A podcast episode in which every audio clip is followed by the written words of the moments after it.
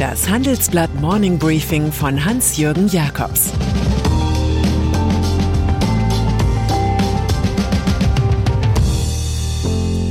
Guten Morgen allerseits. Heute ist Dienstag, der 14. September, und das sind unsere Themen. Insider packt über Greenwashing aus. Notenbankerin Schnabel warnt vor Inflationsgerede. Wie Volker Bouffier dem CDU-Kandidaten aufhilft. Nachhaltiges Investieren. Heute wollen wir einmal tief Luft holen im Wahlkampffinale und Armin Laschets Aufholversuche später abhandeln. Stattdessen soll es um jene boomende Geldanlagen gehen, die Ökologie, Soziales und gute Unternehmensführung beachten. Dieser sogenannte ESG-Markt, was Environment Social Governance heißt, ist inzwischen mehr als zwei Billionen Dollar schwer. Offenbar ein trüber Teich, in dem munter gefischt wird, wenn man Tarek Fancy folgt.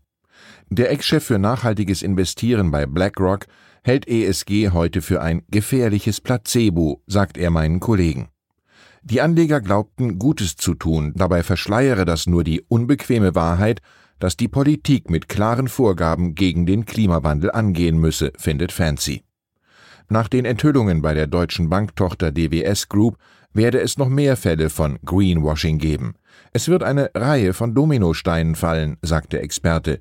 Er selbst investiert inzwischen in Fonds, die messbar zur Dekarbonisierung beitragen. Staatsanleihen. Bleiben wir noch ein bisschen im Finanzmarkt. Der hebelt die Logik ökonomischer Lehrbuchweisheiten aus, als habe es sie nie gegeben. Der Satz, dass man Geld bezahlen muss, wenn man sich Geld leiht, ist eine Antiquität. Der Bund nämlich hat mit der Ausgabe von Bundeswertpapieren in den ersten acht Monaten des Jahres sage und schreibe Zahlungen in Höhe von rund 4,251 Milliarden Euro vereinnahmt. Das schreibt die parlamentarische Finanzstaatssekretärin Sarah Rügelewski auf eine Anfrage des Bundestagsabgeordneten Fabio De Masi von den Linken. Die ökonomische Stilblüte ist eine Folge des globalen Anlagenotstands und der negativen Zinsen am Kapitalmarkt. Im Falle Deutschlands liegt die bei minus 0,55 Prozent. Investoren geben dem Staat bei der Schuldenaufnahme mehr Geld, als sie später zurückerhalten. Deutsche Staatsanleihen haben die Bestnote. Ein AAA ist schon mal ein dickes Geschenk seitens Personenwert, die sonst kein Geld zu verlieren haben. Inflation. Wenn's ums Geld geht, ist derzeit eben alles anders. Da entsteht leicht Angst, zum Beispiel beim Thema Inflation. Dagegen wendet sich jetzt Isabel Schnabel, Direktorin der Europäischen Zentralbank. Gerade in Deutschland bedienten aktuell wieder viele Experten und Medien die Ängste der Menschen, ohne die Ursachen der Preisentwicklung zu erklären, argumentiert sie. Auch angesichts von 3,9 Prozent Teuerung in Deutschland sei es falsch, von Weimarer Verhältnissen zu reden, so Schnabel. Vereinfacht ausgedrückt ist die Inflation heute vor allem deswegen so hoch, weil sie im Vorjahr zu niedrig war, sagte die Ökonomin. Wenn man die Auswirkungen der Pandemie ausklammere, sei die Inflation momentan weiterhin eher zu niedrig als zu hoch. Wer mit einer baldigen Straffung der Geldpolitik gerechnet hat, sieht sich angesichts dieser Analyse eines Besseren belehrt. Wahlen in Norwegen. Die Sozialdemokraten bei rund 26,4 Prozent, die konservative Regierungspartei nur bei 20,5 Prozent. Nein, das ist nicht die neueste Sonntagsfrage von Forsa in Deutschland, das ist das Ergebnis der vorläufigen Stimmenauszählung in Norwegen. Der sozialdemokratische Parteichef Jonas Gahr Støre 61 kann sich damit darauf vorbereiten, als Ministerpräsident die Politikerin Erna Solberg und ihre Partei Heure abzulösen. Die beiden größten Parteien des Landes haben jeweils verloren. Die Arbeiterpartei hatte 2017 noch 27,4 Prozent erhalten, Heure 25,0 Prozent. Nach diesen Zahlen könnte es für eine knappe Mehrheit einer Mitte-Links-Koalition reichen, die aus den Sozialdemokraten, der Zentrumspartei und der Sozialistischen Linkspartei bestünde. Im Übrigen will Wahlsieger Störe nun das umsetzen, was Genosse Olaf Scholz auch für Deutschland verspricht. Weniger Steuern für mittlere und niedrige Einkommen, mehr Ausgaben für Wohlhabende. Wahlkampf in Deutschland. 13 Tage vor der Bundestagswahl versichert Scholz, im Falle des Falles ganz alleine darüber zu entscheiden, wer von seiner Partei Minister wird. Saskia Esken hat demnach keine Wildcard für höhere Aufgaben.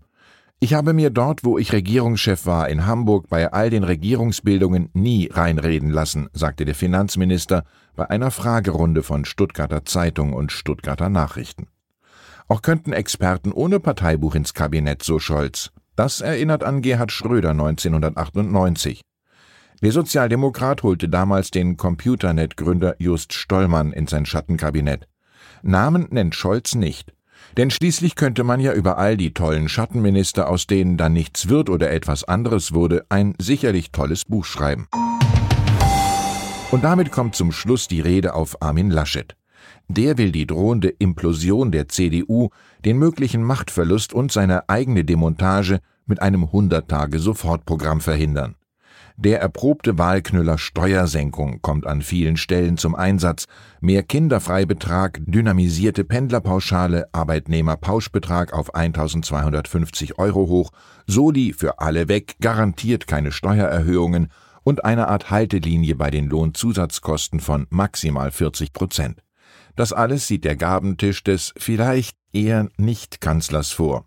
Die vom Deutschen Industrie- und Handelskammertag ausgearbeitete Reform der Unternehmenssteuern ist in dieser Zauberpackung noch nicht eingearbeitet. Man fühlt sich an Schultüten am Tag der Einschulung erinnert, die auch Süßigkeiten aller Art beinhalten. Dass Laschet im Schmutzeleienscharmützel mit CSU-Chef Markus Söder letztlich siegreich war, hat er zwei Granden der CDU zu verdanken, Wolfgang Schäuble 78 und Volker Bouffier 69. Die Norm der Prinzipientreue ist hier noch nicht durch das Prinzip der Tagesreichweite abgelöst. Im Handelsblatt-Interview stärkt Hessens Ministerpräsident Bouffier seinem Schützling den Rücken. Es wird ein beinharter Schlussspurt. Im Einzelnen sagt er über die aktuelle Lage, ich will nicht herumreden, derzeit ist es sehr schwierig, aber die Lage ist ja auch ungerecht. SPD-Kandidat Olaf Scholz verweigert jegliche Diskussion. Er sagt allenfalls, die Bundeskanzlerin und ich es soll kein Weiter so geben, und doch vermittelt er, das Weiter so zu sein.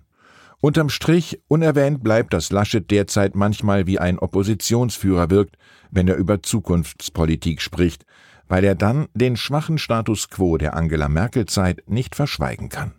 Und dann ist da noch Hans-Peter Haselsteiner. Der österreichische Strabag-Bauunternehmer ist der wandelnde Unruheherd seines Landes. So hat er die große Kunstsammlung eines havarierten Unternehmers gekauft und sie der Albertina in Wien überstellt. Und er machte mit seinem Geld die liberale Partei Neos groß.